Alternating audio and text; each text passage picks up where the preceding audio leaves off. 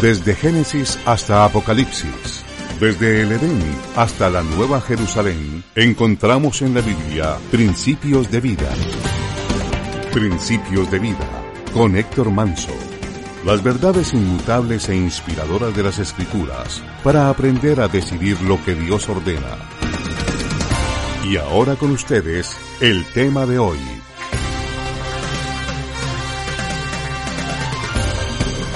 Es como decir que llegue el día de su cumpleaños y alguien le lleva unos zapatos, pero tienen dos hoyos, uno en la izquierda y otro en la derecha. Eso en vez de manifestar un regalo de aprecio y de honra, más bien es un insulto o una ofensa.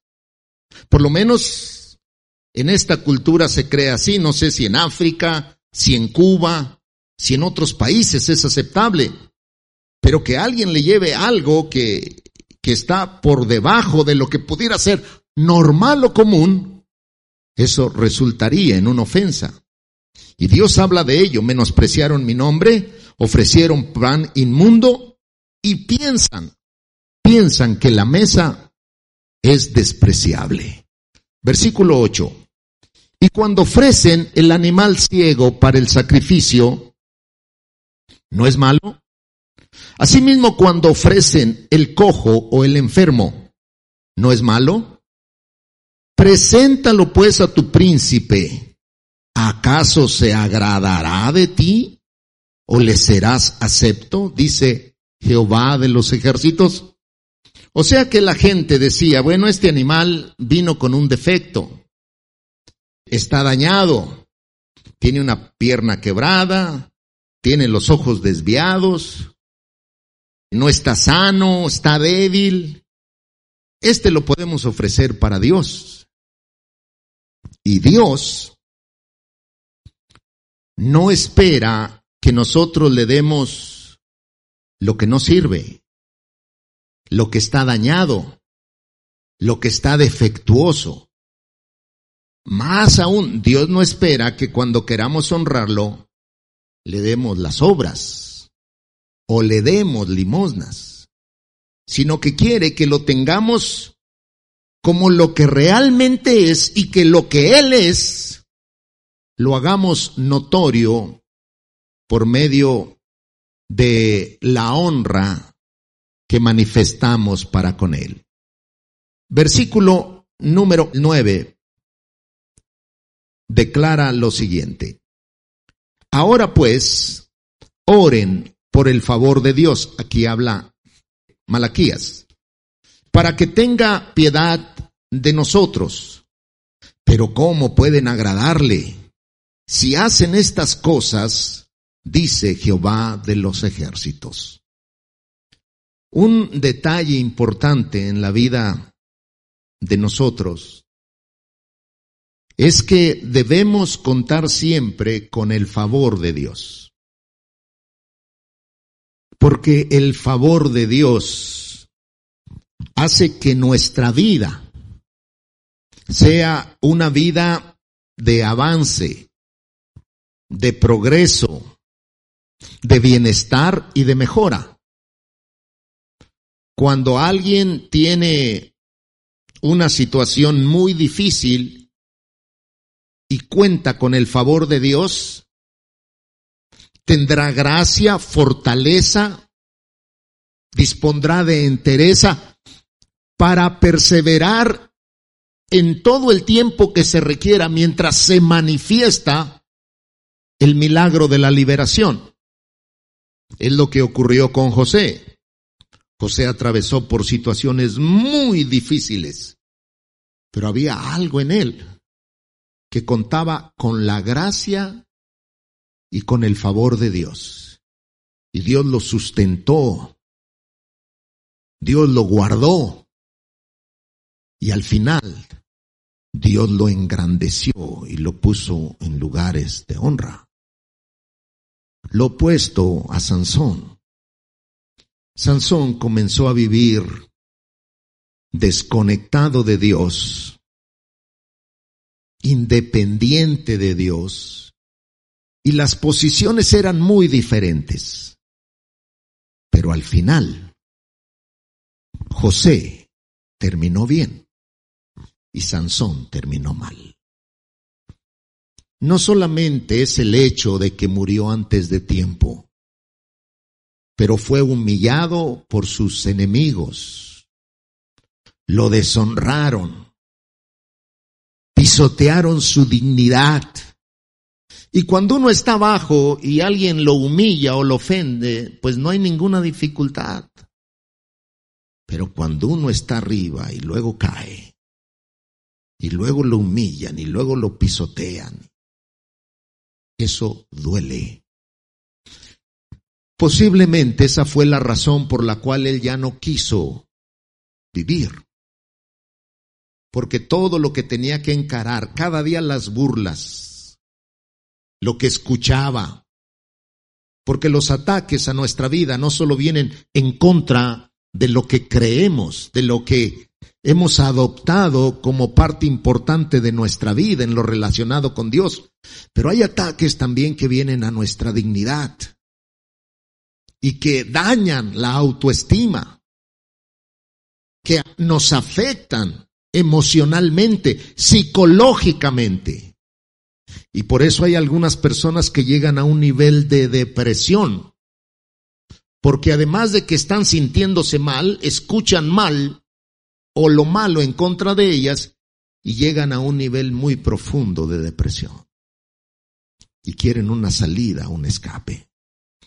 Entonces, el favor de Dios es lo que hace la diferencia, porque nos preserva en medio de los tiempos difíciles, nos sustenta en medio de las adversidades, nos mantiene firmes en medio de los periodos turbulentos.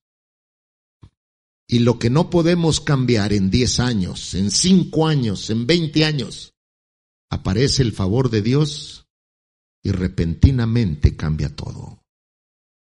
Por eso el favor de Dios es un amparo, es una ayuda. Y dice, oren para que puedan contar con el favor de Dios y que Él tenga piedad de nosotros. Versículo número 10. ¿Quién también hay de ustedes que cierre las puertas o alumbre mi altar de balde. Yo no tengo complacencia en ustedes, dice Jehová de los ejércitos, ni de su mano aceptaré ofrenda. Aquí vemos primero que les habla y les dice que no se complace de ellos. Piense por un momento, cuando usted se encuentre delante de Dios, ¿Cuál será la reacción de Él cuando usted llegue? Entra, buen siervo y fiel. En lo poco fuiste fiel, en lo mucho te pondré. El apóstol Juan habla de que habrá algunos que se encontrarán con Él y que se alejarán de Él avergonzados. Porque habrá cosas que quizás hicieron en privado o en público, o que se condujeron de una manera manifestando una cosa y siendo otra, pero que ya al final de todo, porque todos tendremos que llegar a ese final, al final de todos se irían de él avergonzados. No, no hay nada como que usted tenga la seguridad de que por medio del esfuerzo, la dedicación, la consagración, el sacrificio, usted procuró mantenerse firme, pero que le provocó complacencia a Dios. Luego, el otro detalle dice, no aceptaré ofrenda. Y posiblemente ellos llegaban y la ponían. Pero ese acto no tenía objetivo, no tenía esencia y como resultado de ello no era significativo ante Dios. Con esa ofrenda o sin esa ofrenda, Dios seguía siendo el mismo. Lo único que quedaba era que las personas lo hicieran de la manera correcta. que pudieran traerlo según los detalles que son los que activan el deseo de participar con el único propósito de honrar a Dios para que Él se agrade. Vamos rápidamente al segundo detalle de lo que es la esencia del dar. La esencia del dar mantiene en movimiento la obra de Dios. Por eso se da. Y la obra de Dios abarca diversas áreas dentro de lo que es en sí en el periodo del Antiguo Testamento, era mantener el tabernáculo, el santuario, que estaba abierto para que llegaran. Y cuando leemos libros como el libro de Levíticos, Dios le dice a Moisés, quiero que hagas esto y que pongas estas telas y las harás de estas dimensiones. Y todo eso, por supuesto, tiene determinados costos. Pero además de ello, ahí entraba lo que era algo que se nos concede como privilegio de poder participar. Mire, en Éxodo 30, 14 encontramos lo siguiente. Todo lo que sea contado de 20 años arriba dará la ofrenda a Jehová. Es Dios el que esté estableciendo esta norma, que quiere que su pueblo participe y es que lo que hace la diferencia en aquellos proyectos que se emprenden no es la majestuosidad, la grandeza, la belleza o la hermosura. Eso se puede apreciar y hasta cierto punto se puede disfrutar porque usted llega, sillas confortables, aire acondicionado, cuando hay calor, también calefacción, cuando hay frío, y usted disfruta. Pero lo que hace que las cosas cambien es que usted se sienta parte, sea parte de aquello que se construyó, que usted pueda decir, aquí yo participé, yo dediqué tiempo, contribuí, me uní para que esto se llevara a cabo. Y ya el significado viene a ser diferente. Versículo 15. Ni el rico aumentará ni el pobre disminuirá el medio ciclo cuando dieres la ofrenda a Jehová para hacer expiación por sus personas. La Biblia habla de diferentes ofrendas, ofrendas de paz, ofrendas de primicias, ofrendas de expiación, o sea, diferentes ofrendas. El versículo 16 y tomarás de los hijos de Israel el dinero de las expiaciones y lo darás para el servicio del tabernáculo de reunión y será por memorial a los hijos de Israel delante de Jehová para hacer expiaciones por sus personas. Aquí vemos que Dios está entregando estas indicaciones que aplican particularmente al acto del dar. Porque el dar era lo que hacía que se mantuviera abierto lo que es este ministerio para que la gente pudieran expiar sus pecados, para que pudieran adorar a Dios y para que Dios pudiera agradarse de su ofrenda.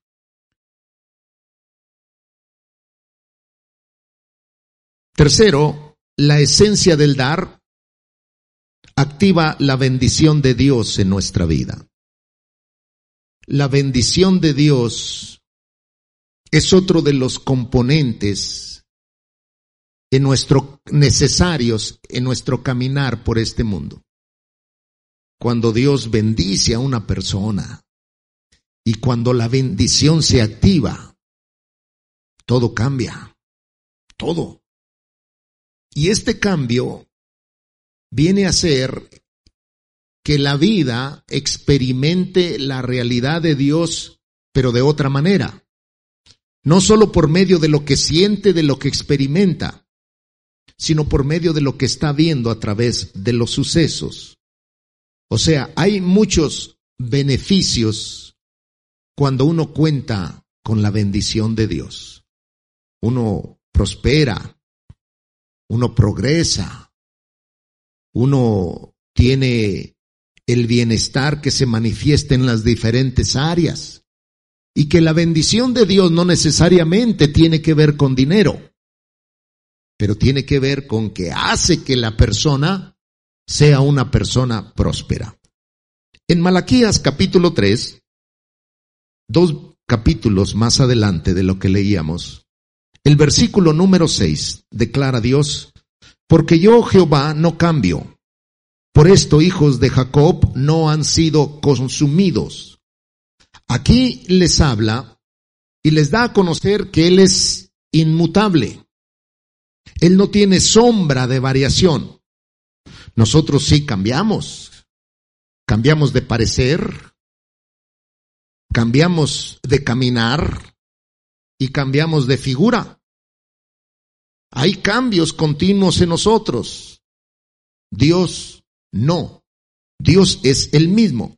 Pero aunque Dios no cambia, o sea, en medio de todo lo que Él representa, estableció leyes que no solo deben ser conocidas de nuestra parte, sino que deben ser respetadas. En Malaquías 3.7 dice, desde los días de sus antepasados, refiriéndose a sus padres, no se han sometido a mis leyes para referirse a que no las guardaron, sino que se han apartado de ellas. Pero si se vuelven a mí, yo me volveré a ustedes. Yo, el Señor de los ejércitos, lo he dicho. Mas dijeron, ¿en qué hemos de volvernos? Versículo 8. ¿Robará el hombre a Dios? Pues ustedes me han robado y dijeron, ¿en qué te hemos robado? En sus diezmos y ofrendas. Dios les clarifica el comportamiento que ellos habían tenido, de que le habían robado a Dios lo que a él le pertenecía, y ellos no se habían percatado no se habían dado cuenta, consideraban que estaba todo bien. Versículo 9, malditos son con maldición, porque ustedes, la nación toda, me ha robado. Ahora habla de cómo la bendición está siendo detenida, parada, obstruida y transformada en maldición. Y que aquí es cuando Dios mismo está declarando esta maldición. Versículo 10, traigan todos los diezmos al alfolí, al granero, y haya alimento en mi casa, y pruébenme ahora con esto, dice Jehová de los ejércitos, si no les abriré las ventanas de los cielos, y derramaré sobre ustedes bendición hasta que sobreabunde. O sea, Dios no solo va a derramar lo que usted necesita, sino que va a sobreabundar más de lo necesario, más de lo que se requiere, más de lo que necesita. Dios hará que la bendición fluya de una manera sobrenatural. Versículo 11. Reprenderé también por ustedes al devorador y no les destruirá el fruto de la tierra, ni su vid en el campo será estéril, dice Jehová de los ejércitos. Ese acto de obediencia genera que Dios abra las ventanas de los cielos, que reprenda al devorador y que derrame bendición hasta que sobreabunde. Ahora, Primero entra lo que es la décima parte. Y uno no puede considerar que le está dando a Dios una ofrenda hasta que no cumplió con lo que a Él le pertenece. La décima parte es lo que Él espera. La ofrenda es lo que uno voluntariamente puede dar. Pero usted no puede decir voy a dar mi ofrenda si no ha cumplido primero con lo que es esto. ¿En qué sentido? Pues bien, siguiente factor. La esencia del dar es una muestra evidente de lo que es la fe. Que uno cree lo que Dios ha dicho y que va a cumplir lo que Él ha prometido. En Levítico 27:30 declara, y el diezmo de la tierra, así de la simiente de la tierra como del fruto de los árboles, de Jehová es, es cosa dedicada a Jehová. O sea que uno participa trayéndolo, no es, no es el mismo significado que uno lo dé a que uno lo traiga. Y pareciera que es lo mismo. Si analizamos, Dios dice que uno lo traiga, porque en ello está involucrando su buena disposición de querer obedecer sin que se sienta incómodo o que se sienta mal porque lo está haciendo. Habla de que es de Dios. Luego, versículo 32. Y todo el diezmo de vacas o de ovejas, de todo lo que pasa bajo la vara, el diezmo será consagrado a Jehová. O sea, esto representa la primera parte de lo que uno produce. Tiene su significado porque eso da a conocer que realmente Dios es el primero. Y aquí es donde debemos hacernos una pregunta. ¿Verdaderamente Dios es el primero en mi vida? ¿Él ocupa el primer lugar en mí? Hasta que uno no llegue a ese nivel en su caminar con Dios, nunca podrá experimentar la plenitud de vida en Cristo. Ahora, en la experiencia de Josué, vemos cómo para él Dios era lo primero. En el libro de Josué, capítulo 6, versículo 19, cuando conquistan la primer ciudad del resto estaban en la tierra que Dios les había prometido, esta primer ciudad era Jericó. Y dice el versículo 19, mas toda la plata y el oro y los utensilios de bronce y de hierro sean consagrados a Jehová y entren en el tesoro de Jehová. Lo primero que hizo Josué de la primer conquista que tuvo, separar eso y dedicarlo a Dios. Versículo 24. Y consumieron con fuego la ciudad y todo lo que en ella había.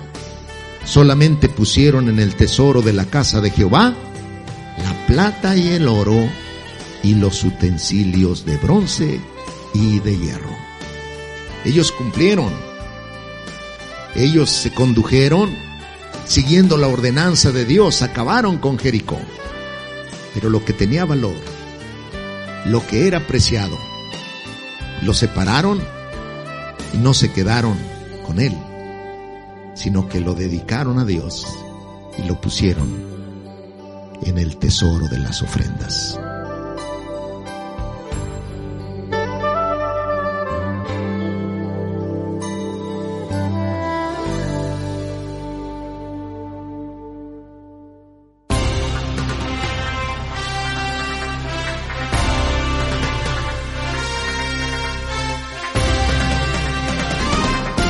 Existen muchos conceptos y filosofías sobre la vida, el hombre y la familia, pero solo hay una verdad revelada por Dios y registrada en su palabra.